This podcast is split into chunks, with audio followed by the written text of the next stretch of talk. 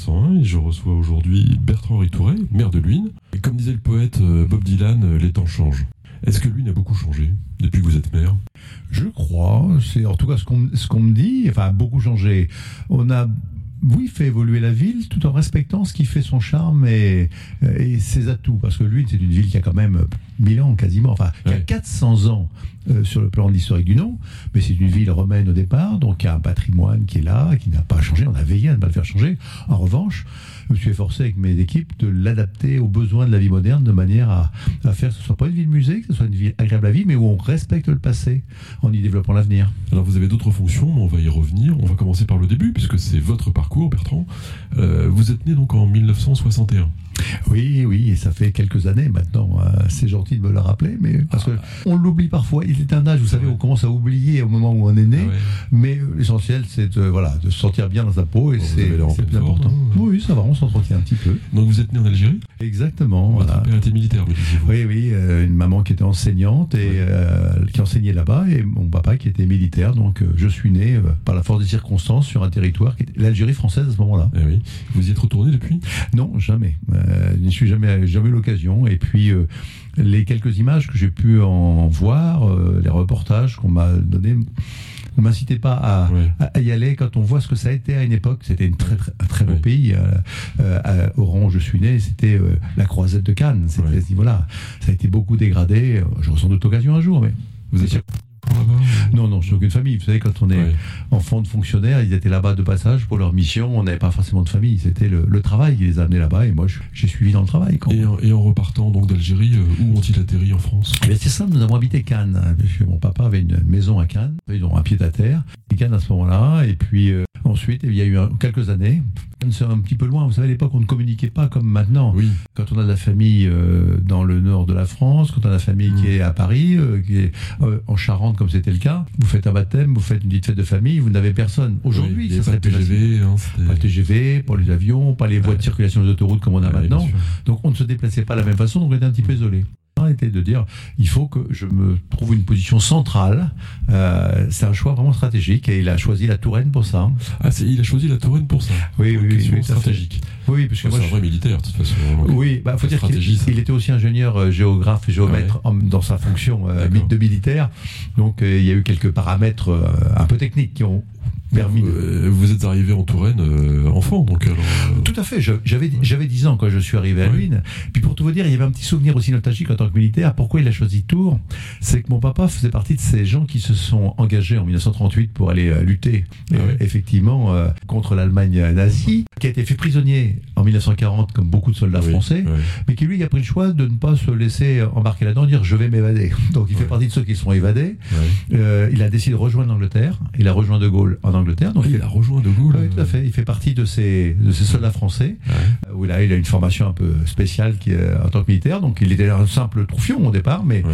après, il a gravi les échelons, euh, officier, officier. Et puis après, il est parti. euh, De Gaulle l'a envoyé euh, euh, faire la campagne d'Afrique contre Rommel et autres. Donc, il y a tout un vécu euh, comme ça, un peu historique. Euh, avec, le, avec Leclerc, alors oui, tout à fait. Donc, euh, il a fait beaucoup de beaucoup de choses. Euh, Il a fini en tant que géomètre, mais il a, il a commandé des goumiers marocains. Il a commandé, voilà. Il a combattu, quoi. Ah, oui, sur 25 ans d'armée, 16 ans de guerre. Donc, euh, 16 ans de guerre. Donc, euh, donc ça l'a amené à bourlinguer. Et surtout, quand il s'est évadé et qu'il a rejoint la France libre, Mhm. il a traversé le pont, ça m'avait toujours marqué. À côté du pont de Saint-Côme, vous avez le pont romain avec euh, des Ouais. petites filles. Et il s'en souvenait. Et il est revenu justement là. il- C'est l'endroit où il faut que je sois. Et après, il a fait un choix stratégique et on- il est tombé sur lui. Euh, mais alors, ici, on a rapidement une lecture euh, psychanalytique euh, de tout ça, parce que moi j'aime bien l'idée du pont, euh, du passage, de la transmission. euh, Ah, c'est exactement c'est un ça. point central, c'est étonnant comme. euh, Mm. Et donc c'est un héros pour vous alors? Vous savez, un, enfin, papa, c'est euh, toujours pour le fils, Ouais. c'est toujours euh, son héros. enfin, donc, le de gars qui va côté-là. combattre pendant 16 ans, euh, c'est pas rien. C'est vrai que euh, mon- père a eu un vécu un peu extraordinaire, un peu hors norme.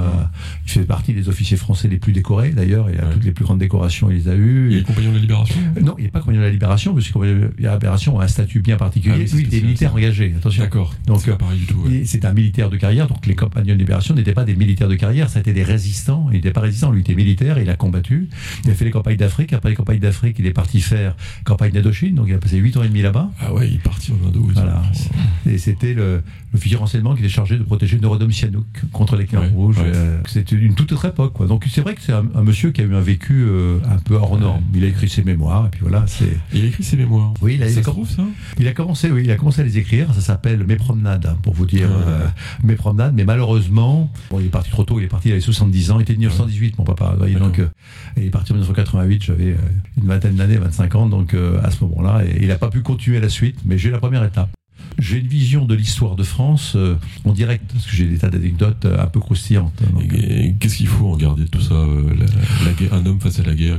Un homme prêt, pas prêt à la guerre. Un homme qui avait envie de défendre les valeurs de son pays, qui avait envie de défendre la liberté, ce qui fonde la richesse de la France. C'est ça qui est le plus important. C'est parti de ces jeunes, il faut imaginer qu'il avait 18-20 ans quand il a, qui a fait le choix de dire Moi, c'est pas, il n'est pas question que j'accepte ça. Je vais me battre. Il est parti dans l'armée française, comme beaucoup de jeunes à ce moment-là. Un peu la fleur au fusil, hein, c'est ce qu'on disait. Il ne s'est jamais résolu à dire euh, non, c'est fini, point, j'arrête, je me bats. Il m'a toujours appris à ça, on se bat. Tant qu'il y a de l'espoir, on se bat. Et il est parti donc euh, euh, rejoindre De Gaulle. Et, puis vous voyez, toutes ces années, il, il s'est battu pour ces valeurs qu'il mettait en avant et qui font d'ailleurs la richesse de la France. Et c'est ça, je crois, le plus important. Et il a gagné. alors revenons à vous, Bertrand-Henri Touré, parce que vous voilà arrivé en Touraine. Premier souvenir, je sais pas, à ce moment-là, 10 ans, 11 ans, c'est le collège. Non, c'est pas le collège, puisqu'on n'avait pas encore de collège à Luynes. Ah ouais. Euh, collège Parce que vous étiez déjà à Luynes? Oui, je suis arrivé. En fait, en arrivant ah en Touraine, je suis directement arrivé à Luynes. Ah oui, d'accord. vous connaissez chaque centimètre carré de cette commune Je peux revendiquer de la connaître euh, un petit peu pour m'y être promené enfant, pour y avoir joué, pour y avoir fait les moissons, les vendanges, beaucoup de choses qui sont euh, caractéristiques d'un milieu rural, si vous voulez. À l'époque, on avait. Luynes, c'était 2500 habitants. La moitié d'aujourd'hui? La moitié d'aujourd'hui. Fondette était beaucoup plus petit d'ailleurs, n'avait pas ce développement-là. Mais Luynes, c'était le chef-lieu de canton, c'était vraiment la, vraie vie, la vraie vie locale avait des écoles. Et moi, j'ai inauguré euh, l'école maternelle, enfin l'école maternelle, l'école primaire. Je suis arrivé en CM2 à l'école euh, primaire de Louis Pasteur, qui se trouve euh, près du carrefour de la piscine. Cette école-là, à l'époque, c'était que des champs derrière. C'était bien l'école. C'était très bien, un très bon souvenir. donc toujours contact avec mon maître de CM2 de l'époque. Ah c'est assez amusant. Hein, qui habite pas loin, il habite à Fondette. on a l'occasion de se rencontrer de temps en temps, donc ça, c'est assez sympathique. Et donc le collège après? Non, alors le collège c'était personne. Ça a été à l'époque, on n'est pas le collège de Luynes. Oui, Donc on partait à personne. À personne. Ah, et justement, vous savez, quand souvent on me revendique en tant que maire, maintenant on dit Monsieur le maire, il faudrait que l'arrêt de bus s'arrête devant mon domicile. Oui. Euh, là, mon enfant le dépose à 200 mètres. C'est, est-ce qu'on pourrait pas l'avancer? Parce que c'est le genre de réflexion qu'on vous fait. Je rappelle de temps en temps que quand nous étions plus jeunes, nous allions donc euh, à pied à l'arrêt de bus. Il y avait à l'époque trois fils bleus par jour, ça s'arrêtait là. Et ce fil bleu, il vous déposait en bas à Saint-Cyr, à Sainte-Julite, là, vous savez, et vous aviez deux kilomètres à pied à faire pour rejoindre ensuite le collège Bergson. Le soir, quand vous partiez, bah, vous refaisiez vos deux kilomètres à pied. On n'en est pas mort. Manifestement, ça mmh. nous a entretenus. C'était la, vie de l'époque, voilà. Donc, euh, et moins de confort, mais on vivait très bien. Euh, ouais, le collège, c'était bien. oui, j'ai de très bons souvenirs. D'ailleurs, tellement bons souvenirs qu'à Luynes, il faut le savoir, et vous le connaissez, j'ai un de mes anciens professeurs qui est ici à Luynes, Monsieur Coxet qui s'occupe de Revivance du patrimoine, l'association qui s'occupe du patrimoine. C'est mon professeur d'anglais. Alors c'est assez amusant, vous voyez, parce qu'il se souvient de moi à l'époque en quatrième, il avait appris beaucoup de choses, pas que l'anglais, la poterie, différentes activités. Et on se côtoie toujours aujourd'hui, vous voyez, en tant que citoyen, euh, moi-même et lui, le président d'association, et, régulièrement nous nous rencontrons. Euh, d'ailleurs, quand il y a une émission de radio, il est, toujours là. L'association Revivance du patrimoine est toujours présente euh, sur le terrain lunois. Il a 88 ou 89, je sais, quand c'est âgé. Vous voyez, c'est amusant. Donc, très bon souvenir du collège. Et le lycée? Oui, après le lycée, j'étais au lycée euh, Choiseul. C'est pareil, c'était la, filière, euh, je dirais, un petit peu logique euh, à l'époque. C'est-à-dire que quand on habitait Luynes, eh bien, on devait aller au lycée Choiseul. Vous savez, on était ventilé par secteur. Alors, bon, un garçon, c'est assez sympathique parce que c'est Choiseul, c'est un lycée de filles. Moi, je me souviens que ma première classe, en seconde, on était trois garçons pour le reste de filles. C'est une espèce de vision de l'enfer. Ah, c'était une vision de l'enfer, on n'était pas malheureux. Donc, non, à nous choyer, on était, c'était assez sympathique. Cool. Moi, vous vous rappelez des résultats du bac sur le tableau? Sans surprise Oui, non, je me rappelle pas. Honnêtement, c'est vrai que c'est euh, quelque chose qu'on oublie vite, le bac. Le diplôme, ah même quand on parle de mes diplômes d'études supérieures, en fait, même les dates, il faut que je refasse un calcul en arrière. J'ai oublié quasiment ces dates. directement, vous avez fait du droit Oui, j'ai fait du droit. En fait, je me dessinais pas au droit initialement. Pour tout vous dire, euh, je me dessinais à une passion qui était tout autre. Je voulais être capitaine de la marine marchande. Et donc, j'ai fait des études. J'ai fait des études de maths, moi, euh, paradoxalement. Euh, j'ai commencé à faire des maths, fait une prépa, et j'ai passé ce concours des capitaines de première classe de la marine marchande. C'est des études assez longues, 9 ans. Mais j'ai un acte rédhibitoire, c'est que ben, je suis myope Et euh, au moment de passer la visite médicale, on m'a dit, mais non, mon petit monsieur, il faut au minimum 5 et 5, vous n'avez que 4 et 4 dans les yeux, donc pas question de faire une carrière de commandant de bord, de commandant euh, d'un, bateau. Je dis, bah, Ouais. puisqu'ils veulent pas de moi, je vais me tourner vers une autre passion. Le droit, et notamment le métier d'avocat, m'attirait. Puis, bah, je me suis dit, puisqu'ils ne veulent pas euh, de faire de moi un professionnel de la mer, je le suis devenu, mais autrement. C'est-à-dire que j'ai passé tous mes diplômes pour conduire n'importe quel type de bateau. J'en ai conduit Ah ouais. même des très gros. Mais je l'ai fait en passion. Mais pourquoi vous vouliez être capitaine de- dans la marine marchande? Je sais pas, C'était cette... le voyage ou la mer? Parce qu'en fait, il y a deux types les de deux. marins. Alors moi, je suis. Il y a peu- deux types de marins, ceux Ouais. qui aiment les bateaux et ceux qui aiment la mer. Je crois que j'aime les deux. Ouais. Je crois que j'aime les deux. D'une part, je suis un passionné de la mer. Euh, vous savez, j'ai d'autres passions, plage sous-marine, d'autres choses. Je suis toujours au bord de la mer dès que je peux. Même dans mon métier d'avocat, quand je choisis une destination, que j'accepte de plaider dossier à l'extérieur, j'accepte, moi, plus rarement Bourges. Je vais plus souvent à Toulon, à Marseille, Mhm. euh, voyez, à La Rochelle. Me rapprocher de la mer, c'est l'occasion d'avoir un petit coup d'œil euh, auprès de la mer. Il y a cette passion de la mer, cette passion de la navigation. Et puis peut-être le goût de l'aventure m'a donné mon père Ouais, par ouais. sa vie. euh, ça ne décide pas. J'ai eu cette, cette envie. Pourquoi avoir cette envie quand on est jeune? Euh, La vie ne m'a pas permis d'en faire un métier, mais je l'ai fait à titre. euh, Vous avez fait de la plongée donc également oui, Beaucoup. tout à fait. Oui. Je, suis, je suis moniteur de plongée sous-marine. Vous avez plongé où? Partout? Oh, un petit peu partout dans le monde, je vais dire. Ouais. Donc, et j'ai été moniteur très jeune. J'étais à un moment donné le plus jeune moniteur de France. Donc, Ouais. j'ai été, bon, euh, travaillé pour le club méditerranéen, j'ai été chef de centre de, de, de, de plongée pendant très nombreuses années, jusqu'à à peu près jusqu'à 29 ans, hein, 30 ans. J'étais jeune avocat, euh, je partais faire Ouais. une saison encore euh, l'été en tant que jeune avocat, parce que c'est ma passion. Je me suis occupé de plongée pendant très longtemps. J'ai été président de la région centre de la Fédération française d'études des sports sous-marins, membre du comité national. Enfin, je me suis occupé de beaucoup de choses. La commission juridique nationale, je m'en suis occupé. La plongée, c'est vraiment mon sport de prédilection, ma passion. J'ai eu la chance de rencontrer des gens extraordinaires, parce qu'il faut imaginer que moi, à l'époque, euh, moi, j'étais monitorat, ça a été en 1900. Alors ça, je m'en souviens plus que de vous voyez, mon baccalauréat, c'est marrant. ouais. Euh, en 1980, j'étais moniteur de plongée. Et en 1990, j'étais instructeur, c'est-à-dire formateur de moniteurs de haut Oui. niveau. C'est des dates dont je me souviens très très bien. Alors, descendre quelle euh, profondeur alors ça, c'est la question qu'on vous pose toujours, Bah mais en fait, si je peux plonger dans 3 mètres d'eau, Ouais. c'est l'idéal.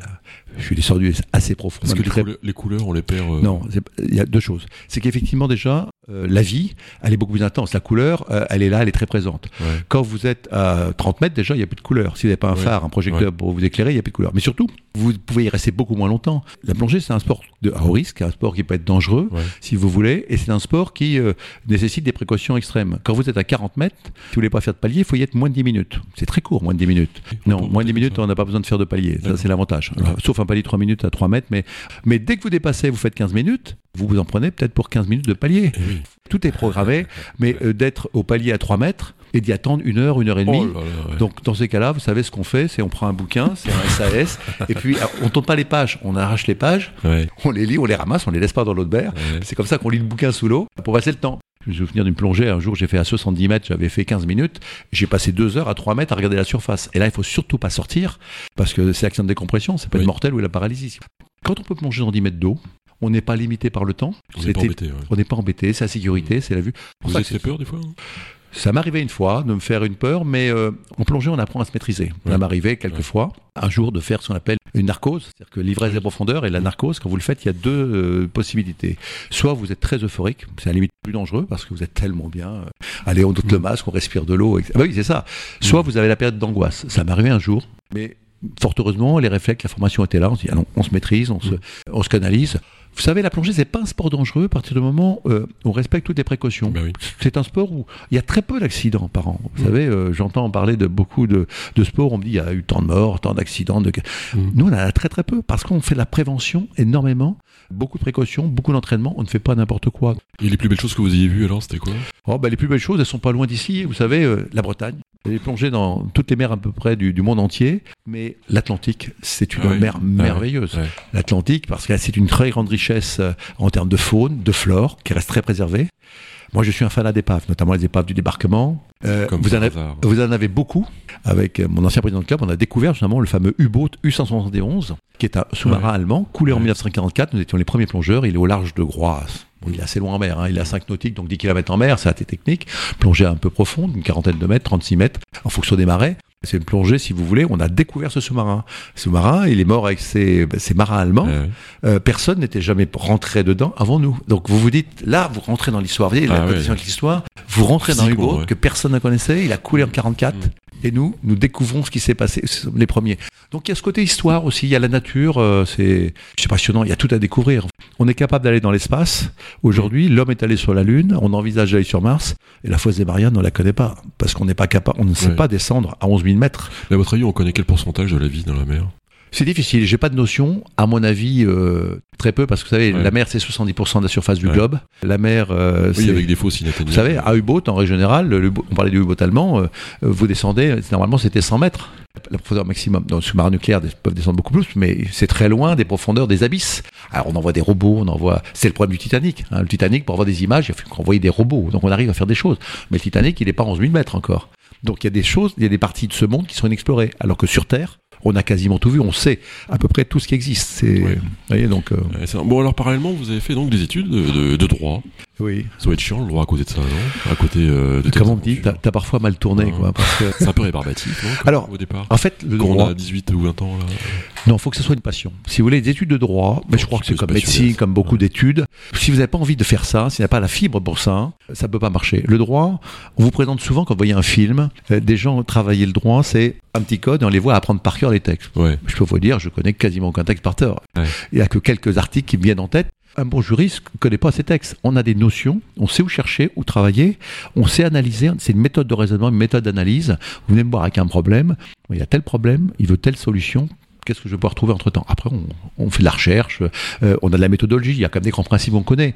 Mais le droit, c'est une méthode de raisonnement avant tout. C'est un gros avantage, il faut être très cartésien. Et moi, j'ai eu une chance extraordinaire, c'est que souvent, pour faire droit, on vous dit, il faut faire euh, l'ancienne filière B, filière économique Ah oui, ou la filière littéraire. Et en fait, moi, je suis issu d'une filière scientifique, donc j'ai un bac scientifique, j'ai fait une maths après, une Ouais. très bonne formation parce que ça vous donne un esprit cartésien, la méthode, de l'analyse. Et moi, je me suis rendu compte à l'époque, dans ma promotion d'avocat, on était beaucoup moins nombreux que maintenant ils le sont. Nous étions 26 ou 26 départements. Sur les 26, on était 18 issus des filières scientifiques, et Ouais. non pas de filière littéraire. Non, euh, parce que vous, vous bossez en fait, c'est pour ça. En fait, donc ça vous donne des méthodes euh, algorithmiques pour, euh, Oui, pour puis- développer des raisonnements. non, puis un modèle de raisonnement, se poser des questions, Ouais. d'écouter quelqu'un, se poser des bonnes questions, tout de suite analyser. C'est quoi le problème, de droit qu'on vous a posé vous vous souvenez? On, on dit que Ah. classiquement, c'est cette histoire de bague de fiançailles. Sur des fiançailles, Ah non, que devient la bague? Oui, c'est vrai qu'il y a tout à dire. Eh bien, écoutez, ma première histoire, je m'en souviens très très bien, c'était une commission d'office. Je me promenais dans les couloirs du palais. Alors pour moi, c'était franchement l'aboutissement, le rêve. Ouais, ouais. Et là, euh, on m'alpague. Et on me dit, dis donc, euh, t'es pas disponible parce qu'il y a une commission d'office, il faut quelqu'un qui soit désigné. Et je me souviens, c'était pour une, une péripatéticienne, comme on dit. hein. Ouais. Il y a une prostituée qu'il fallait défendre euh, donc devant ce tribunal qui avait été victime de coups euh, à l'époque, mais qui en même temps avait eu un comportement pas forcément adapté. C'était ma première affaire. Vous voyez, donc c'est assez amusant. On s'en souvient toujours de sa première affaire. Et elle a pris 20 ans de tôle. oui, avec moi, puisqu'elle est revenue me voir régulièrement pour que je la défende, je l'assiste. Ça veut dire qu'elle elle a dû être assez contente du service Ouais. que je lui avais offert en tant que commis d'office. Et je l'ai vue, cette femme-là, peut-être pendant 20 ans. Voyez, donc euh, euh, elle venait régulièrement pour, ses enfants, pour d'autres Ouais. problèmes. Donc ça veut dire que bah, ce climat de confiance, c'est important, le climat de confiance entre l'avocat et son client. Eh bien, il s'était passé, il était instauré. Et pourtant, je n'étais que commis d'office, mais bah, elle avait dû trouver que je m'étais battu comme il fallait pour, pour elle. Et je l'ai eu comme cliente pendant 20 ans. Je ne sais pas ce qu'elle est devenue. Est-ce qu'elle est toujours en vie? Parce qu'elle était quand même plus âgée que moi, Mm. euh, nettement plus âgée que moi. J'en sais pas plus, mais vous voyez, je m'en souviens très très bien. J'ai un très bon souvenir. Vous avez déjà défendu l'in- l'indéfendable? Alors, qu'est-ce que c'est que défendre l'indéfendable Par définition, un avocat, il est là pour défendre. Alors ça, c'est toujours la question qu'on vous pose. Mais comment est-ce que vous pouvez défendre un coupable? Bah, Par définition, Ah quand oui. on fait du droit, alors déjà le droit, c'est beaucoup de choses. C'est le droit pénal, mais c'est pas que le droit pénal, c'est le droit civil, c'est le droit administratif, c'est le droit fiscal, c'est le droit des sociétés. Le droit c'est très large. Donc quand on pense à l'avocat, et c'est vrai que moi je suis pénaliste, on pense souvent au pénal et à celui Bah qui oui. est indéfendable, qui a commis le Bah pire des crimes. Bien sûr. Mais vous savez, derrière tout homme, derrière tout crime, derrière tout fait, il y a un homme avant tout. Alors, quand vous voyez quelque chose de froid, à distance, Mm. vous n'avez pas de détails, on juge, tout le monde juge. On juge sur dossier, on juge dans la presse qui est. Moi, je ne fais jamais ce genre de choses. Quand on me dit, Mm. mais qu'est-ce que vous en pensez? Je je connais pas le dossier, je ne prononcerai pas d'avis parce que quand vous n'êtes pas dedans, la vision que vous avez de la presse, c'est une vision déjà qui est dirigée, qui est orientée, c'est logique, et puis ils n'ont pas forcément accès à tout. Il faut juger ce que l'on connaît. Et quand vous rencontrez quelqu'un, on n'est pas là pour excuser, on est là pour défendre. Défendre, c'est mettre en évidence le pourquoi de son cheminement. Souvent, il y a une raison. Si la personne est arrivée à ce stade-là, il y a peut-être un vécu personnel, familial, un accident de parcours, des événements de sa vie qui vont faire que ça explique pour partie. Ça ne justifie pas, on n'est pas là pour excuser, pour justifier, on est là pour donner des explications et permettre que le tribunal, qui a une vision qui est une vision euh, très simpliste, simplement celle du dossier, très froide, c'est même pas les déclarations au mot près, Mm. c'est la transcription qui a été faite par les policiers, par les gendarmes, et le procureur, quand il prend ce requisitoire, il n'a pas accès à la personne, il n'a accès qu'à la copie synthétique du Ouais. dossier. Nous sommes là pour apporter cet éclairage humain, dire attention, vous allez quand même, avant de juger des faits commis par un homme, c'est un homme qui a commis des faits que vous allez juger. C'est pas tout à fait la même Est-ce chose. que vous avez le droit de mentir Je demande Pour jamais, par définition, alors, euh, le droit, comme tout un chacun. Techniquement, est-ce que est-ce que est-ce qu'un avocat ou même un accusé a le droit de mentir Oui, tout individu, alors je sais pas spécifiquement, avocat, tout individu en droit français a le droit de mentir, on ne vous reprochera pas d'avoir menti. C'est pas une faute, c'est pas un délit. C'est peut-être une faute morale, mais par définition, je n'ai jamais, je Oui, oui, je n'ai oui. jamais menti une seule fois. J'ai omis peut-être de dire certaines choses. Le client doit tout vous dire, vous doit tout vous révéler. Et ce qui est logique, et même les choses les plus, les plus infâmes. Ça m'arrivait d'avoir des gens qui soutenaient qu'ils étaient innocents, qu'ils n'avaient pas fait les faits, puis un jour, dans le secret de la cellule, là, monsieur, vous me dites franchement, parce que là, je vois tel et tel élément, tel élément, tel élément, tel élément, ça prouve le sens contraire. Alors, je veux bien vous défendre là-dessus, mais apportez-moi des billes pour que je puisse démolir ces éléments-là. Et des clients qui arrivent à me dire, bah non, finalement, c'est moi. Alors, je ne suis pas là pour leur dire, je vais vous dénoncer, je n'ai pas le droit. En revanche, je suis là pour leur dire, écoutez, ok, c'est vous, mais vous savez, comme on dit, faute avouée, faute à moitié pardonner. Déjà, Ouais. pour vous, ça serait mieux pour votre conscience, pour les autres Ouais. aussi, pour la victime aussi, Faut être raisonnable. pour la justice. Mon rôle, c'est de l'inciter à faire cette démarche. Mm. Et très souvent, et d'ailleurs, j'ai jamais été confronté à une difficulté là-dessus, qui me dit, bah écoutez, euh, je vais être entendu par le juge d'instruction. Mm. Comment je fais? Bah, Je vais être entendu. Ok. Bah, on écrit au juge d'instruction, je dis, mon client souhaite être entendu par vous. Et là, il fait sa déclaration. Il l'a fait ou il l'a fait pas. Mais je ne suis pas là pour l'influencer, pour le... je suis là pour le conseiller, si vous voulez. Et, et tout mon rôle, il est là, pour faire que son dossier soit jugé de la manière la plus équitable possible. Vous avez Voilà. toujours été contre la peine de mort? Alors, je vous dirais une chose. J'étais initialement, je n'avais pas d'opinion quand j'étais jeune parce qu'on suivait les mouvements de foule. Aujourd'hui, je me dis que heureusement qu'on a aboli la peine de mort parce que quel est le fonds de commerce où euh, votre client, vous pouvez le voir qu'une seule fois, vous l'avez éliminé. Alors, c'est une boutade, c'est ce Wow. que je dis. Objectivement, euh, on ne peut pas euh, soutenir que la peine de mort soit une, une sanction, une peine qui puisse être appliquée pour une simple et bonne raison. C'est les erreurs.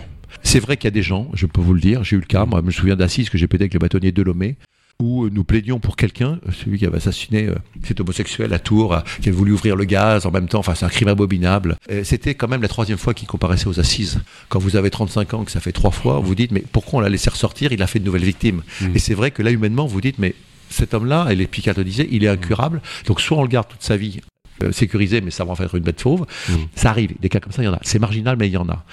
Mais inversement, combien il y a eu de cas de gens qu'on a euh, condamnés où Mm. On a pris la, décision finale et, finalement il était innocent Je vais prendre l'exemple de l'affaire. Ce pauvre huissier, vous n'y êtes pour rien, on vous tombe dessus. Pendant trois ans de sa vie, il s'est battu, on ne l'écoutait pas. Il a divorcé, il a perdu sa femme, il a perdu ses enfants, il a perdu son métier. Heureusement qu'il n'y a pas la peine de mort. Dans d'autres circonstances, il aurait pu être condamné à la peine de mort pour de tels faits. Et après, on dit Excusez-nous, monsieur, on va vous re- ressusciter. Vous imaginez Je crois que dans mon métier, il n'y a rien de plus injuste. Souvent, on me dit Ça vous gêne pas parfois de faire libérer un coupable? Je dis, Écoutez, je préfère faire libérer un coupable Ouais, bien sûr. que de me dire que j'ai un innocent qui est en prison. Qui est en prison, ouais. Je crois qu'il n'y a pas de crime plus odieux que de condamner quelqu'un qui n'a pas fait euh, quelque chose. C'est- abominable en tant que tel. Donc ça, c'est ma fibre d'avocat, si vous voulez. Est-ce qu'il y a un lien avec votre engagement politique? Je pense, parce vous que avez été inscrit euh, les Républicains Oui, êtes oui j'étais à l'UMP avant, enfin voilà, avant. RPR, Ouais. l'UMP, etc., euh, les Républicains. Donc ça date un peu, ouais. ça- vous avez une belle antériorité. euh, Oui, parce que ce sont des valeurs, auxquelles, ce sont des valeurs auxquelles je crois, si vous voulez. Ouais. Moi, ce que je constate, ce que j'ai constaté d'ailleurs, vous voyez, dans les, les, les Républicains ou avant l'UMP, quand vous prenez nos listes électorales, c'était des listes très éclectiques. Vous trouvez aussi bien de l'avocat pour comme candidat que vous allez avoir l'ouvrier, que vous allez avoir le professeur. Tous les corps de métier, l'agriculteur, ils sont représentés. Personne ne fait attention à ça. Analysez un jour. Souvent, quand j'en parle, ah bon, tu crois? Bah, Prenez les dernières cantonales, vous prenez les listes de chaque parti, vous me regardez le profil de chacun. Et vous allez être surpris, parfois dans des, des partis qui se disent très proches, euh, très proches de, justement du peuple et autres, vous avez euh, des sélections, vous avez une intelligentsia qui prend le pouvoir et, et qui n'a pas le, qui ne laisse pas sa place à l'ouvrier ou qui ne laisse pas sa place à tous les corps de métier. L'ouvrier, il vote Front National, enfin Rassemblement National. non Non, vous savez, l'ouvrier il est partout. L'ouvrier, il est- vous en avez il au LR. fonctionniste d'abord et ensuite il vote euh, Ah Rassemblement non, alors là je suis pas d'accord. Vous seriez surpris du nombre de gens qui sont ouvriers, qui sont parmi les LR, et j'en Ouais. connais un certain nombre, et qui habitent Munich, etc., et qui sont des sympathisants LR ou des même des, des encartés, vous savez. C'est ce qui m'a plu d'ailleurs dans, dans, dans cette formation politique, c'est la formation gaulienne hein, au départ. hein. vous savez, c'est euh, ça, hein, c'était c'était De Gaulle hein, qui était l'origine de ce mouvement-là. Mon, mon père, vous l'aurez bien compris, était très gaulliste hein, euh, par ce Ouais, qu'il avait vécu. euh, euh, certaines médailles lui ont été remises en direct par De Gaulle, donc des, des décorations, donc très proche. Donc forcément, j'ai été attiré par ces valeurs, et ces valeurs que défendait mon papa, mais aussi que, qui étaient représentées par De Gaulle et que j'ai retrouvé ensuite dans, dans, dans les partis successifs qui, sont, qui, ont pris la suite, si vous voulez. Donc c'est la famille, c'est le travail, c'est les valeurs, le respect de notre pays, c'est le sens des libertés, respect d'autrui, respect de chacun. C'est toutes ces valeurs-là. Et je crois qu'il y a des aujourd'hui il y a des débats euh, qui sont un peu d'arrière-garde. Euh, euh, il y a des bon, il y a quelques partis extrêmes, bien entendu, on, on le voit, mais Aujourd'hui, la lutte des classes, c'est un petit peu fini. C'est un, c'est un autre temps. C'est ce que disait Warren Buffett, un des milliardaires américains. La lutte des classes, ça existe et je l'ai gagné. Oui. Comme ça, c'est fini. Quoi. Voilà, on peut, on peut l'imaginer comme perdu, ça. Quoi, Moi, je préfère, si vous voulez, qu'on donne sa chance à tout le monde. Moi, je serait simplement, mes parents étaient tous les deux fonctionnaires. Vous voyez, j'avais pas de prédestination à faire les Mmh. carrières que j'ai pu faire. C'est mon travail, les études que j'ai pu faire, que la France m'a permis de faire. Je connais beaucoup de gens, moi, qui sont dans les mêmes circonstances.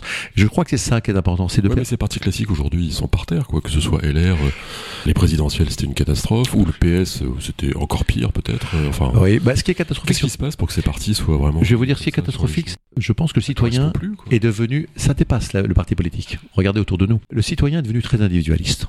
Le citoyen, il pense essentiellement à lui, beaucoup moins à le collectif. Regardez les associations. Faites le tour de nos associations, regardez-nous ici, Mm. des jeunes, on n'en voit pas beaucoup. Vous prenez toutes mes associations lunoises. Serena, tu restes là. hein.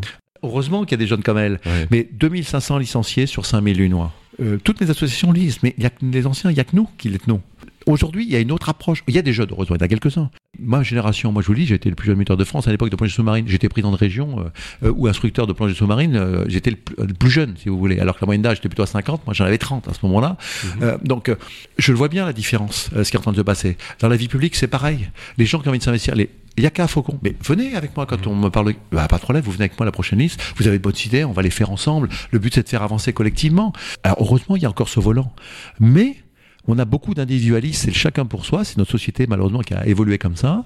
Alors les mêmes que vous retrouvez dans les associations, vous les retrouvez en politique, vous allez les retrouver Mm. dans les partis, vous allez les retrouver dans ces gens qui s'investissent. ouais. Bah, regardez autour de vous, je suis sûr que vous investissez dans différentes vies euh, citoyennes, politiques, pas qu'à la radio. Et je crois qu'on a un problème national euh, général là-dessus. Comment on s'en ressaisir, c'est difficile. On le voit à travers des votes. Les gens ne vont plus voter.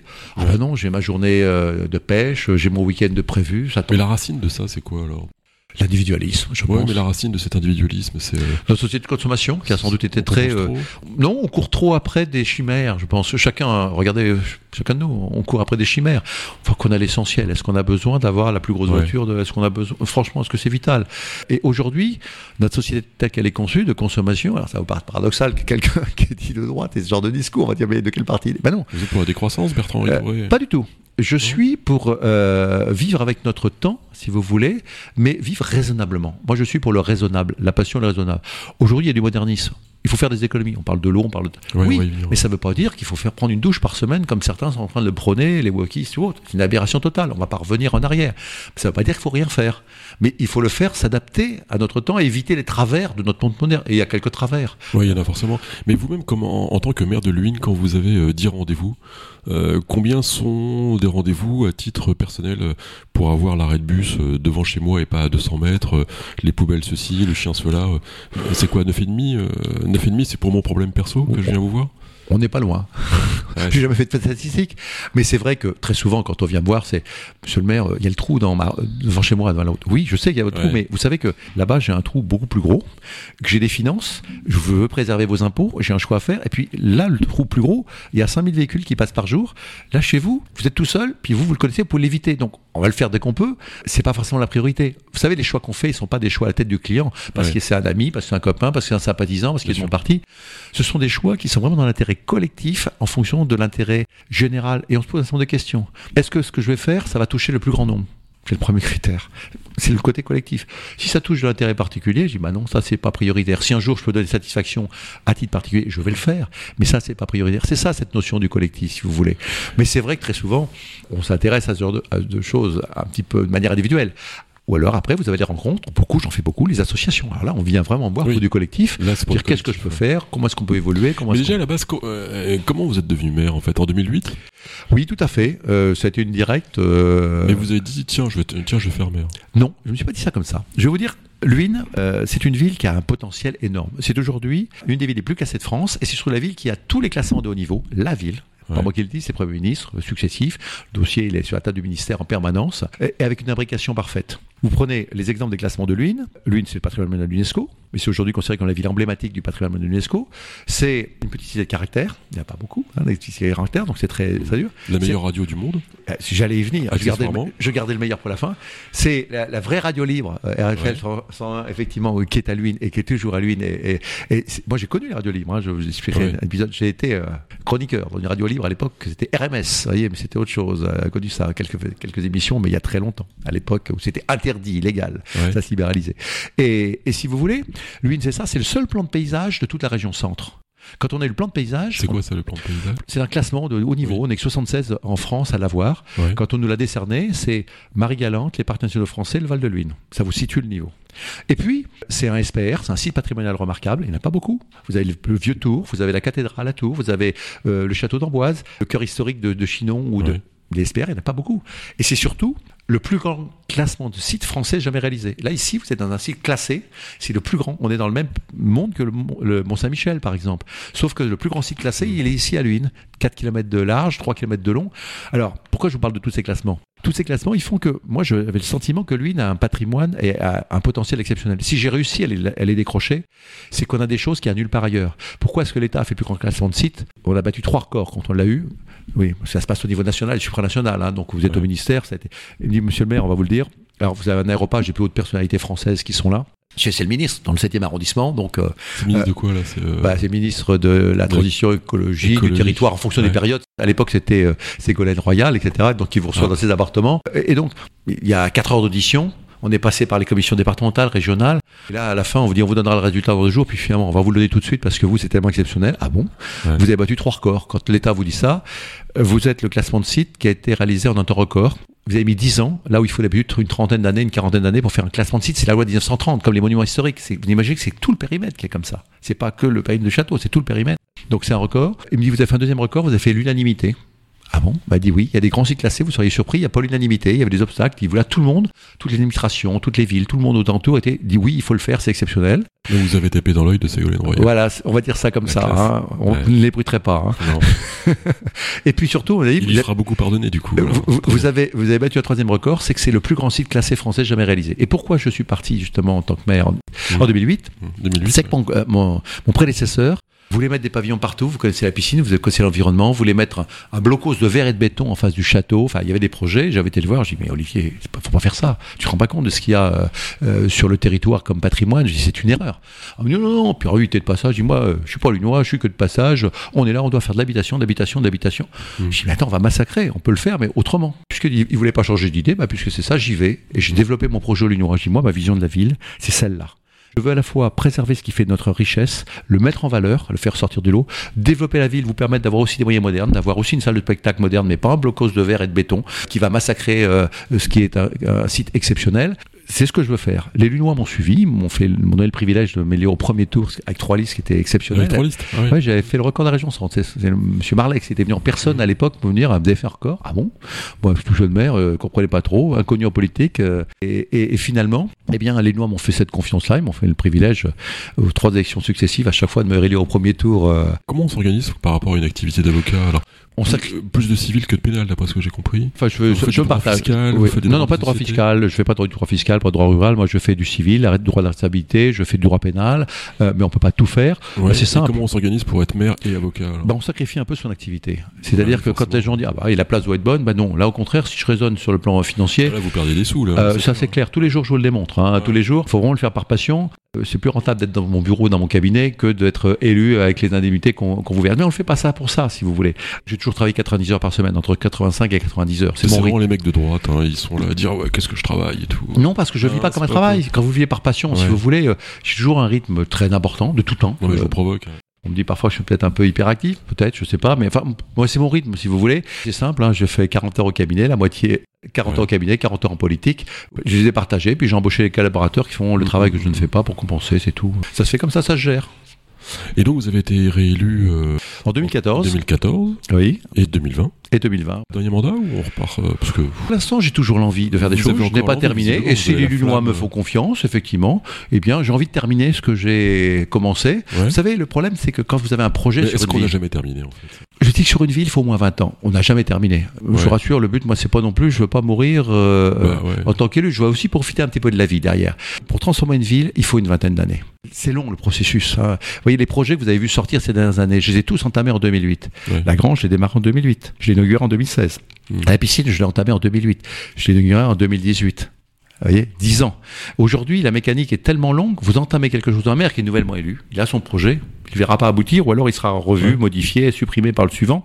Donc il faut de la continuité. Et on arrive à faire évoluer une ville, à lui donner cette empreinte, cette image, il faut une vingtaine d'années. Aujourd'hui, tout le monde me dit, on commence à voir l'image, si vous voulez, c'est aujourd'hui qu'on s'en rend compte. Euh, Ouais. même il y a encore 7 ou 8 ans, on commençait à sentir les prémices, mais là, elle est en train de se modeler, d'apparaître tel qu'on peut l'imaginer dans 10 ans, dans 15 ans, si vous voulez. Mais dans les nouvelles problématiques euh, qui apparaissent aujourd'hui et euh, qu'on a évoquées au début, euh, vous avez peut-être un regard différent. Par exemple, quelqu'un qui veut construire une maison avec une piscine, euh, la question de ressources en eau euh, va se poser. Non, ça ne pose pas de problème. Il y a des maires qui refusent hein, des. Oui, mais on ne parle, pas des, on constructions. parle pas des mêmes régions. Non, non, on parle pas des mêmes Ici, régions, au mais contraire, est-ce, que c'est un problème qui est en train d'arriver, ça? Non, alors ici, je serais même plutôt favorable, moi. Je vais vous dire pourquoi? À ce qu'il y ait des piscines. Je vais vous dire pourquoi? Parce que les piscines, elles sont considérées comme des réserves d'eau en cas d'incendie. Ouais. Et quand vous avez des territoires, ah oui, elles sont répertoriées Eh comme telles. Et quand vous avez des territoires qui sont isolés, bah, ce sont des réserves d'eau à proximité. Puis une piscine, vous savez, ça ne consomme pas d'eau chez nous. Une piscine, Ouais. vous la remplissez au départ. Je le vois dans les factures d'eau. Je m'occupe de l'eau à métropole. Les gens ont une surconsommation l'année où ils la font, mais euh, tous les ans, un peu d'évaporation, c'est rien. Puis cette eau qui s'évapore, elle retombe. C'est pas une source de consommation. Les exemples dont vous parlez, c'est dans le sud de la France, là où ils n'ont pas d'eau. Ouais. Effectivement, là, quand vous n'avez pas d'eau, vous dites, on va pas mettre de l'eau dans un- la stocker dans un bassin, et on va d'abord donner de l'eau pour l'humain, pour pouvoir euh, se nourrir, pour pouvoir euh, boire. Ça me paraît normal. L'approche est différente. Et nous, n'avons pas cette même problématique de manque d'eau. On a la chance d'avoir un territoire qui est très riche. Donc si je peux avoir des réserves en même temps qui sont efficaces en cas d'incendie, parce qu'aujourd'hui on devient un peu plus sec qu'avant, c'est bien d'avoir des réserves d'eau à droite à gauche pour pouvoir les éteindre. Voilà. Alors vous avez évoqué vos responsabilités à la métropole comme euh, vice-président, Euh, mais avant ça, restons à Luynes, le château on le visite pas. Ça fait Oui, des années qu'on le visite. Mais là, j'allais dire merci l'administration française. L'accès au handicap Non, alors voilà, c'est la bêtise. C'est la euh. bêtise. Ce discours-là, je me souviens, je l'avais eu à l'époque avec le préfet. Je crois que c'était, euh, je sais pas, Monsieur Suremont ou autre. Je lui avais dit, il m'avait dit, oui, je sais, Monsieur le Maire, euh, quand euh, Philippe de Luynes avait fermé l'accès, décidé de fermer l'accès au château. Je vais quand même vous raconter un peu comment ça s'est passé. Il y a peu que ce château, il y a 50 en France, mais comme beaucoup de sites, nous, on nous met parfois des bâtons dans des roues. On est dans un, un état un peu schizophrène, je pense où on veut tellement surprotéger euh, tout un chacun, mais le citoyen fait son propre tort parce que lui aussi il veut, euh, il veut toujours plus de protection. Et à vouloir tout- toujours plus de protection, eh bien, Mhm. on met de plus en plus de règles. Et les règles, eh bien, tuent l'activité, tuent le développement de beaucoup de choses, alors que pour moi, c'est le bon sens qui prime. Vous comparez nos règles. On a plus de 400 000 normes en France. Et l'Allemagne, euh, qui en a euh, 400 000 de moins, on doit être à 50 000 ou 60 000 normes, d'après ce que je comprendre. Sauf que la notion de bon sens, en Allemagne, on y fait plus, appel plus facilement. Chez nous, on ne fait pas confiance aux adultes que nous sommes. Nous, on pense sans doute, l'État pense sans doute qu'on est tous un peu débiles et pas assez éduqués, qu'on va Surtout pas en ce moment, il paraît. hein. voilà, et qu'on va pas prendre les bonnes décisions. Donc l'État nous dit, il va faire comme ça. Le dernier épisode, quand vous avez un député qui est capable de vous dire, il faut qu'on impose aux mairies de mettre le drapeau européen, Euh, comme si nous ne mettions pas le drapeau européen. Vous avez vu des Ouais, mairies euh, dans entendu, le ouais, département, etc. Non mais quand j'entends ce genre de Ouais, débilité, passez-moi l'expression, je hein, sais pas qui a, a pondu un tel texte. D'une part, je trouve ça idiot parce que on est avant tout français, c'est pas l'Europe qui est là. Et si on veut faire détester l'Europe, c'est peut-être avec ce genre d'argument qu'on agirait ainsi. À mon avis, c'est pas une bonne idée. Mais surtout, tous les maires que nous sommes, toutes les cérémonies, moi, le drapeau européen, il flotte en permanence. À Tours, il flotte en permanence. Il est toujours sur le mât, etc. On n'a pas besoin d'avoir une alors revenons au château. voilà. Donc, si vous voulez, revenons au château. Euh, tout simplement, je me souviens, alors j'ai plus l'année exacte. euh, ce château était visitable. Euh, Philippe Oui, Deluxe, ouais, je l'ai visité. oui, il faisait d'ailleurs un effort financier parce que ça lui coûtait de l'argent. hein. Il faut savoir ça. Ouais. Non, non, ça lui coûtait de l'argent, mais il le faisait volontier. Puis un jour, ben, il y a des inspecteurs de la répression des fraudes et on vient contrôler, on vient contrôler pour les cartes postales si on en règle. En même temps, on va contrôler l'accessibilité. Et puis vous avez des gens qui vous font une réflexion. Ah, mais je comprends pas là. euh, vos portes, elles s'ouvrent, euh, elles s'ouvrent vers euh, l'intérieur. Ah oui. C'est pas réglementaire. Euh, vous savez que ce château est un château du XIe siècle quand même. C'est un château fort euh, à l'époque. Ah oui, non, je comprends pas. Ah mais là, je comprends pas. Vous n'avez pas de rampe accès, puis il y a des escaliers partout. dans- Vous savez que c'est un château fort, comme c'est un des derniers châteaux forts habités de France. Euh, et puis ainsi de suite. Mais le parapet, ah mais votre parapet là, il est qu'à un mètre. Mais vous savez que c'est un pont-levis du Moyen Âge. Euh, mais il va falloir faire un mur, un parpaing ou un truc. Il y a peut-être l'architecte des bâtiments de France qui va me dire que je n'ai pas le droit de faire ce genre de choses. Gentiment, il lui parlait. Ah si, mais écoutez, ça suffit maintenant. Bah écoutez, puisque euh, euh, il y a un certain nombre d'obstacles, aucun handicapé, aucune personne en mobilité réduite n'a jamais eu l'accès refusé au château, on a toujours trouvé des solutions de bon sens. Et au contraire, il avait cette logique de dire quand j'ai quelqu'un qui a été à mobilité réduite, je lui fais un accès gratuit. Il ne le faisait même pas payer. hein.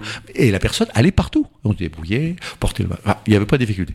Il dit puisque c'est ça, bah écoutez, bah, le château, il redevient privé à l'instant où je vous parle, mais rassurez-vous, il a dit à la personne en question, ce château sera ouvert à mes amis, aux amis de mes amis. Mais malheureusement, vous n'en faites pas partie. Voilà, c'était une formule qui a. Et, voilà. Mais rassurez-vous, on a fait il n'y a pas longtemps euh, le carnaval de Luynes. On l'a fait typé 16e siècle et 17e siècle, puisque Ouais. c'était les 400 ans de Luynes. Et, nous, et Philippe de Luynes nous a gentiment ouvert le château. Et euh, tous les gens ont pu déambuler, venir au château. On a fait ce carnaval sur place. On a fait euh, le Grand Prix de Tours il y a quelques années. On a fait au château. Euh, on a célébré les 40 ans du jumelage de Luynes avec Buttingford. Eh bien, nous l'avons célébré au château. Et il nous a ouvert les portes. Donc, les Lunois peuvent en profiter. Je peux vous dire que les nouveaux Lunois en profitent régulièrement quand ils arrivent Ouais. à Luynes. Ça fait partie de ces petits privilèges. Il est plus ouvert au public. Et quand est-ce qu'on fait une émission des RFL 101 en direct du château de Luynes Ah bah, ça, avec on- le patron de- On, on- on pourra- lui demander. ça, Euh, on- vous savez, je pense, Philippe de Luynes est quelqu'un, et Capucine de Luynes sont des Oui. gens qui sont profondément attachés à Luynes, très ouverts à Luynes, tout ce qu'ils peuvent faire Ouais. pour aider Luynes et favoriser Luynes, ils le font. Je peux Ouais. vous dire, je peux pas tout vous dire parce qu'il y avait une indiscrétion, mais ce sont des gens qui sont très proches de la ville et qui mettent beaucoup de leur cœur et parfois de, euh, de- et de leur et de leur bien pour aider la ville. Donc, euh, Bon bah Philippe et Capucine, on va déménager le studio Si, dans un château. si, voilà, sur- C'est la classe. Je peux leur demander. Et Bah, on, super, on, verra. Ça m'étonnerait qu'ils qu'ils me disent non. Il suffit d'organiser Bon, en tout cas, s'ils veulent que- venir traverser la rue et venir Oui. dans le studio de RFL 101, Tout à fait, tout à fait. c'est- Un plaisir doublé d'un légitime orgueil. Voilà. Euh, revenons à vos fonctions euh, donc extra. euh, comment s'appelle un habitant de Luynes d'ailleurs un- Le Lunois. Donc euh, à vos fonctions extra lunoises Oui, tout à fait. dans la métropole de Tours, vous êtes vice-président chargé de l'eau. Oui, beau sujet, l'eau. hein. Ah ouais, et d'actualité, moi. le bien commun, euh, Un sujet qui me le plus passionne. précieux. Oui, et puis vous voyez, on parlait de la mer tout à l'heure. voilà ce que j'allais Eh ben, ouais. Encore un lien avec l'eau. Encore un pont. Voilà, l'eau, l'assainissement, parce qu'au départ, quand j'ai pris cette compétence, qu'on m'a confié, c'était euh, euh, Philippe Briand qui m'avait confié cette compétence en 2014, euh, on avait, nous n'avions que l'assainissement. Nous n'avions pas encore la compétence Oui. eau, Oui. potable. C'est lorsque nous sommes devenus métropole en 2017 que la compétence eau a été transférée euh, euh, à la métropole, que maintenant c'est une compétence générale, puisqu'on a le pluvial, on a l'eau, sale, l'eau grise, et, Ouais.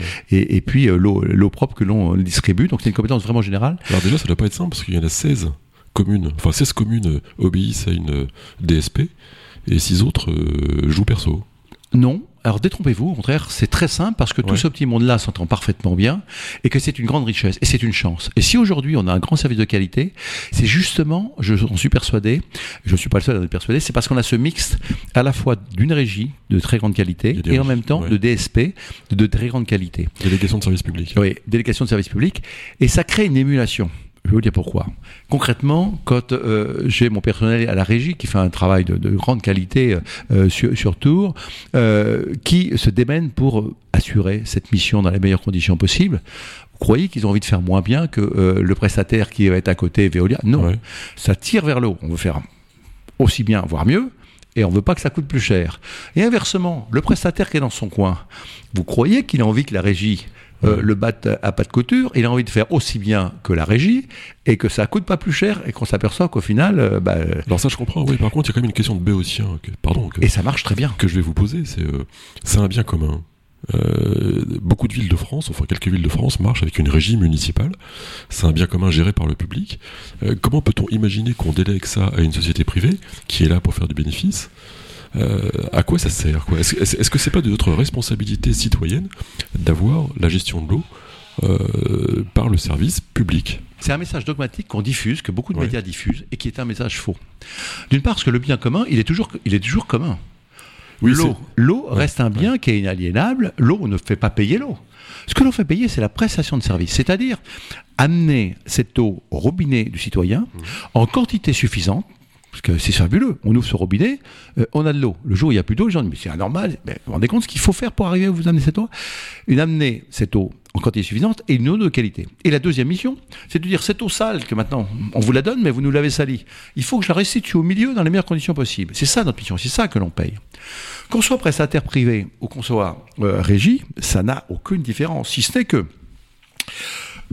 on oublie parfois une chose, c'est que le fameux prestataire en question, Veolia, c'est le numéro un mondial, on devrait s'en enorgueillir parce que c'est quand même euh, une des, un des fleurons français. Euh, moi, je suis très fier quand j'ai une très grande société qui est, fait partie des plus grosses sociétés mondiales et que c'est pas forcément Google ou euh, Microsoft ou Apple. Je dis, bah, les Français, on existe un petit peu. Mais surtout, c'est quoi Veolia au départ? C'est la Compagnie Générale des Eaux.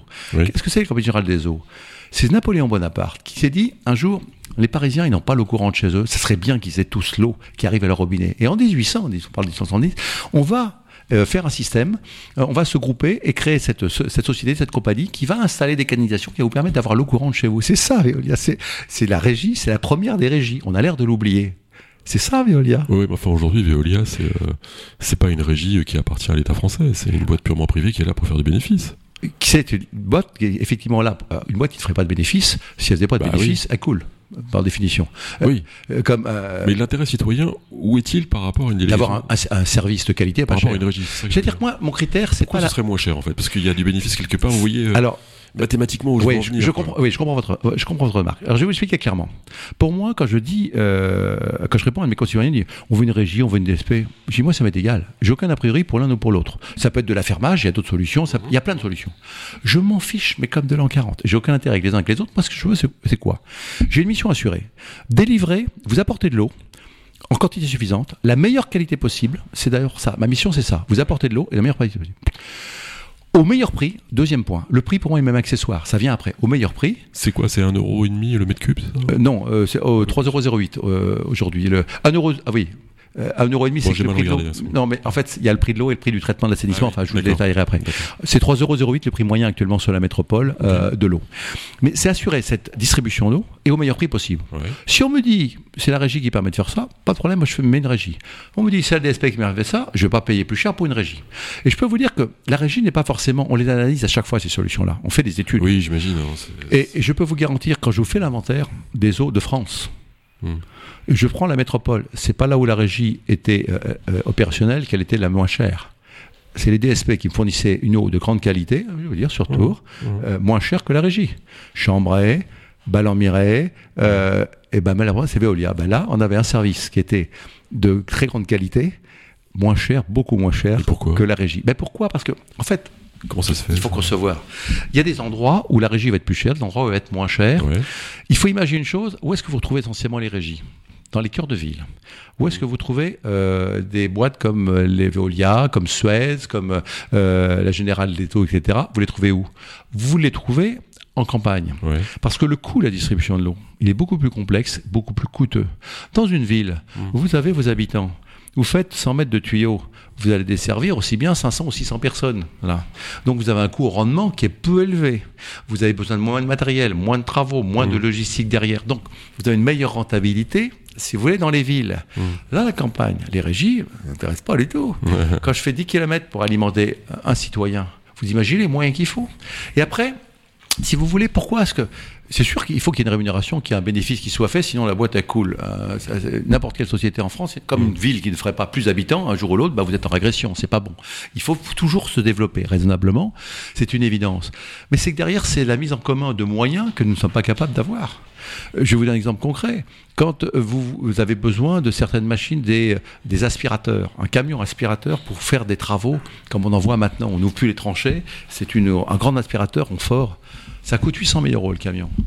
Mais une ville comme Tours, déjà un groupe comme Veolia euh, n'a pas les moyens forcément d'acheter localement. Elle l'achète sur plusieurs régions.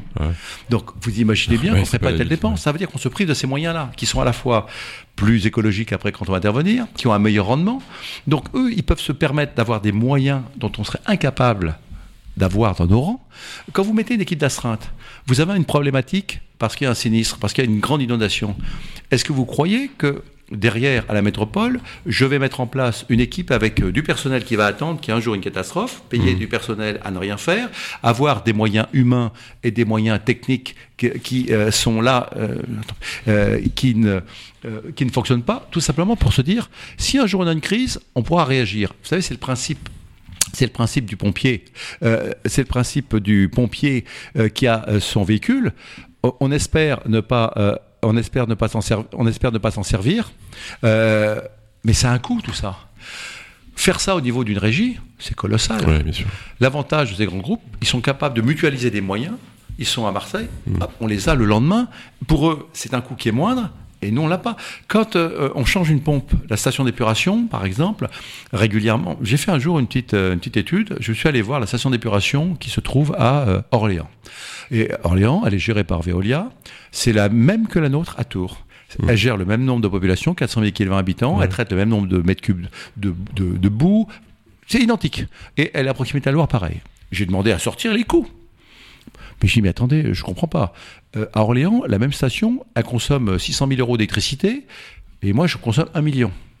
400 000 euros de plus. Pourquoi? Je cherche à comprendre. Et j'ai compris. À Orléans, c'est le groupe Veolia qui le gérait. Euh, dès qu'il y avait des pompes, des nouvelles générations de pompes, ils changent les pompes. Il dit, on a la gestion, elle n'est pas morte, la pompe, mais celle-là, je la change. Pourquoi? Parce que cette pompe-là, va consommer 30% de moins d'énergie. Donc, je vais consommer moins d'énergie. Nous, notre logique, elle était autre. À la régie, on dit, bah, on va garder nos pompes et on va attendre qu'elles s'usent et on les remplacera quand elles seront, quand elles seront usées. Sauf que c'est pas toujours le bon choix. Parce que la pompe en question, quand il y a une pompe, elle a 20 ans et qu'elle consomme deux fois plus, trois fois plus d'énergie, c'est un mauvais calcul. Alors on va se dire, on va changer nos pompes. Mais moi, le marché que je fais, il n'y a qu'un seul fabricant au monde, ils ne sont pas 36. hein. Mm. Quand ils me voient arriver, moi, Métropole, même si je suis gros, bah, j'ai un prix de 100. Veolia, quand il achète dans le monde entier, il a un prix de 70. Donc eux, ils peuvent changer moins cher. Donc il y a des dépenses qui feront moins de moins. Donc il y a des fonctionnements en silo aussi, comme ça, qui sont. euh, Voilà. Donc, si vous voulez, c'est pour ça qu'il n'y a pas de meilleur système. L'essentiel, c'est de profiter de ce que peut apporter chacun pour qu'au final, notre coût soit le moins cher possible. alors, Prenez l'exemple de la Grande Régie de Paris. Ouais. Le prix de l'eau de la Ouais. Grande Régie de Paris, que nous, on met en avant, Mm. il est beaucoup plus cher euh, que le nôtre. Alors que nous, on a de la DSP et de la régie. Vous voyez, donc. euh, Parfois c'est mieux, parfois c'est moins bien. Il n'y a pas un système qui est meilleur, il ne faut pas arriver avec un a priori, il faut savoir changer, savoir s'adapter en fonction des lieux des circonstances. Euh, Et tout ça me faisait penser, euh, par rapport à ce que vous disiez, à une, à une question plus générale euh, qui m'est arrivé souvent de poser à ce micro avec nos invités élus sur la métropole. Parce qu'on a souvent l'impression, nous, euh, simples mortels, que la métropole, euh, son premier sujet, c'est de savoir euh, qui va être patron de la métropole. On, on arrive sur des sujets politiques qui, franchement, sont plutôt inquiétants. Je double ça du fait qu'il y a une espèce d'opacité démocratique dans tout ça, parce que les habitants de Tours n'ont pas voté directement pour euh, des représentants de la métropole, comme euh, moi j'habitais à Zé-le-Rideau, voilà, j'ai pas voté pour une communauté de communes, et à chaque fois qu'il y a un problème, on me dit ah ouais, mais ça c'est la communauté de communes. Comme je le dis souvent, j'ai la famille à Santa Barbara en Californie, c'est une population comparable à Tours, Hmm il y a 7 élus. Pour tout. Hein. Il y a une grande différence, c'est la particularité française. Et c'est une, c'est une grande Pourquoi, euh, pourquoi on fusionne pas tout ça quoi? Pourquoi tout ça c'est pas Alors, la ville de Tours je vais vous dire, quoi? Alors c'est toujours le débat. Quand on dit il y a un problème démocratique, on dit ah bah c'est parce qu'il doit y avoir trop d'élus, il faut en supprimer. Et je dis au contraire. Je le dis sincèrement. Euh, il faut savoir que les élus, ah, c'est du bénévolat. Euh, vous prenez, alors le maire va être indemnisé, quelques agents vont avoir une petite indemnité si vous voulez. Ouais, c'est pas ça qui va coûter. euh, Euh, Ah non, mais c'est pas que ça coûte, c'est que ça coûte beaucoup moins cher. Ouais, sûrement. Euh, ça coûte beaucoup moins cher et ils font un travail. Je vais vous donner un exemple concret. À Luynes, j'ai une RH. Euh, J'aurais pas les moyens d'avoir quelqu'un du niveau de ma RH, c'est une élue. Elle est adjointe. Elle a une indemnité en tant qu'adjointe, qui est une indemnité ridicule. S'il fallait que j'ai une personne RH de la compétence de ce niveau-là, c'est 5 à 6 fois le prix de ce qu'elle touche. Et j'ai le, tra- le travail est le même derrière, si vous voulez. Donc ça, c'est un faux débat. Enfin, sais richesse. parce que quand Sachet a acheté un tracteur et euh, en face a acheté une remorque, euh, la remorque euh, s'attachait pas au tracteur. Enfin, on, on arrive Alors- parfois à des incongruités. Oui, alors après, Un paquet de trucs comme ça. Oui, mais Enfin, c'est- pas la. Si vous voulez, euh, vous auriez, enfin, ce genre d'exemple, vous pourriez le ressortir dans les mêmes, dans, dans un schéma complètement différent tel que vous le proposez, si vous voulez. Ouais. Parce que euh, la, diffi- la difficulté, c'est que maintenant, on essaie de mettre en commun des moyens. Et forcément, euh, euh, nos moyens, à un moment donné, n'étaient pas forcément les mêmes. Ouais. Euh, mais parce qu'il n'y a pas un matériel identique et unique. Parce que euh, on a la même situation sur lui. Nous, vous l'avez avec votre véhicule. Vous avez un véhicule qui a été acheté il y a 8 ans. Il a l'ancien attelage remorque. Il a la prise n'est pas la bonne parce que ça change d'évoluer. Mais ça, ce sont des faux problèmes parce qu'on a toujours des, on trouve des solutions. Ouais. En fait, les élus sont des gens qui donnent beaucoup. Je peux vous dire, moi, euh, je vois dans le, dans le département. Euh, s'il fallait supprimer, je pense notamment à toutes les petites campagnes, là, vous supprimez les maires de campagne qui vont aller astiquer les cuivres euh, de l'église le dimanche parce que. Personne j'entends bien fait, ça, mais etc. est-ce est-ce que tout Il faudrait je ne sais combien de fonctionnaires pour les remplacer, ça serait une Ah oui. inflation en termes de fonctions. Ouais. C'est colossal. Mais est-ce est-ce que quand même il n'y a pas une, une strate euh, dans le millefeuille administratif qu'on pourrait supprimer quelque Non, part je- pour simplifier? Vous qui disiez tout à l'heure qu'il y avait trop de normes, Non. est-ce qu'il n'y a pas trop de structures Le problème, moi, c'est le gigantisme. Là, par exemple, nous, heureusement, à- en région centre, nous avons préservé notre taille, une taille à peu près humaine. Quand vous voyez une région comme Aquitaine, à 400 km de distance, où les gens sont maintenant pour une réunion obligés de partir la veille, une chambre d'hôtel, enfin, euh, pour des raisons de rationalisation, mais quand on connaît les circonstances dans lesquelles s'est fait ce découpage de région euh, la nuit euh, sur un bout de carton, euh, quand on connaît les détails, Oh, bon, C'est un excellent président, non? Non mais et, et les raisons qui ont motivé à cela, là effectivement, ça peut donner une très bonne image de la politique, parce que effectivement, c'est pas concevable. Enfin, Ce Moi, qui se passe à la métropole de Tours, je sais pas si ça donne une bonne image à la politique. vous faites allusion À tout. euh, en tant que tel.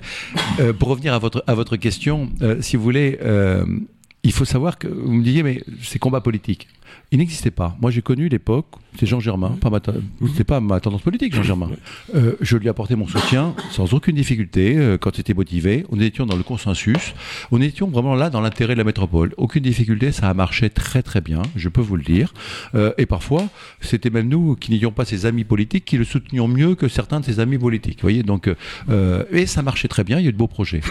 Philippe Briand a pris la suite. Ça a très très bien marché. Il est vrai que on ne peut que regretter aujourd'hui. Là, il y a une politisation. Je suis comme vous. Je regrette cette politisation qui a eu, qui est, intervenue, et je suis un des premiers à dire je ne veux pas qu'il y ait cette politisation. Euh, euh, J'échange, je respecte les, les choix politiques de tout un chacun ou les.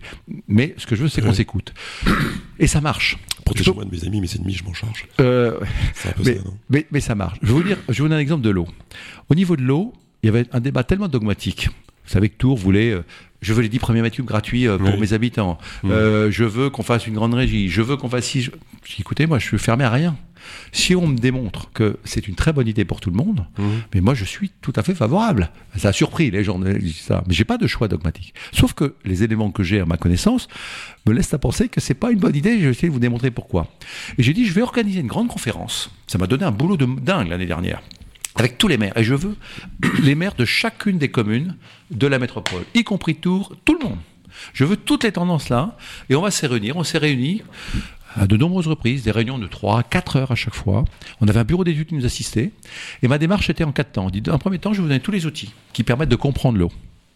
Dans un deuxième temps, puisque l'eau finance l'eau, vous allez me dire quelles sont les solutions que vous souhaiteriez avoir? Euh, la qualité de l'eau, le nombre d'usines. Alors là, je veux une usine qui fasse ci, ça. Je veux qu'on traite les pesticides. Je veux qu'on fasse du renouvellement de canal à, tel endroit. Je veux un beau château d'eau tout neuf. Je vous prends des exemples. Pas de problème. Je note, je note.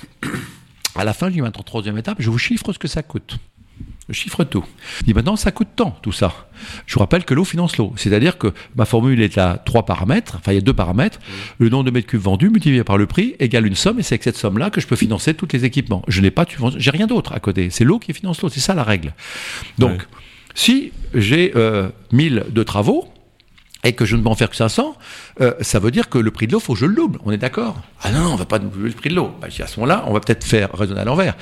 Quels sont les travaux minimums pour ne pas faire de dette grise Quelle est la qualité optimum, mais sans aller trop loin, qui serait raisonnable de faire tout le monde est devenu raisonnable. À la fin, il y a eu des bonnes idées. On va faire des premiers mètres cubes gratuites. Bah, j'y je vous remercie. Vous me rendez service. Ça a surpris euh, euh, mes collègues élus de Tours parce que je dis, mais ça va jaser. Moi, en tant que vice-président en charge de l'eau, je vais avoir l'eau gratuite. Me regardez avec un regard un peu halluciné, comment ça? Bah, Moi, mon cabinet d'avocat, par exemple, moi, je 10 mètres cubes, je fais Ouais. moins de 10 mètres cubes par an. Ouais. Donc, ça veut dire qu'aujourd'hui, je paye plus l'eau. Donc, vous imaginez le message? Moi, les avocats, les assurances, les enfin, tous les professionnels, c'est nous qui consommons 10 mètres cubes euh, d'eau par an. On ne paiera plus l'eau. Mais si on paye plus l'eau, s'il y a des véhicules qui sont gratuits pour certains, les autres, les suivants, devraient payer, donc ils vont payer plus cher. Puis vous allez prendre les- l'immeuble collectif. L'immeuble collectif, c'est un seul compteur, c'est lui le gros consommateur. L'immeuble Mmh. collectif, logements sociaux. Et tout ça, j'ai expliqué. Et quand on a des gens intelligents comme c'était le cas, on a échangé avec les, toutes tendances politiques confondues, que ce soit les insoumis, que ce soit les verts, etc. On, était- on a pu échanger avec des gens qui, qui ont écouté hein, mes arguments, qui au début n'étaient pas d'accord. Mais finalement, tu as raison. Ben oui, effectivement. Et on s'est tous mis d'accord, et on a eu l'unanimité sur l'évolution qu'on va donner au prix de l'eau. Donc on peut y arriver à ce genre de choses. Et moi, je suis favorable à ce genre de choses. Et je suis contre la politisation, pour ça je suis contre qu'il y ait des groupes politiques au sein de la métropole ou autre, ça me paraît pas une bonne idée. Il faut qu'on travaille en commun dans l'intérêt collectif. Ok, Bertrand Ritouré, euh, quand est-ce que vous êtes sénateur? C'est pas dans mes préoccupations Non, pour l'instant. Moi, vous savez, euh, euh, Ça devient un peu chaud, là, non non, honnête- non, hon- hein. honnêtement, je- comme disaient certains présidents, je ne regarde pas tous les matins en me disant. que- Je, Être je- député, non, non C'est pas drôle, ça. alors, je vais vous dire aujourd'hui, député aujourd'hui, Ouais. On m'avait proposé d'y aller. sacerdoce, hein. On m'a demandé d'y aller. Ouais. Je n'ai pas voulu. Je vous le dis sincèrement, parce que euh, moi, je ne vise pas un poste pour un poste. Ce qui m'intéresse, c'est la mission, c'est apporter quelque chose. Alors c'est peut-être euh, à titre personnel, dire. Ouais, c'est une belle mission aussi. Euh, plus tard, ah bah oui, c'est moi qui ai fait ça. Ouais.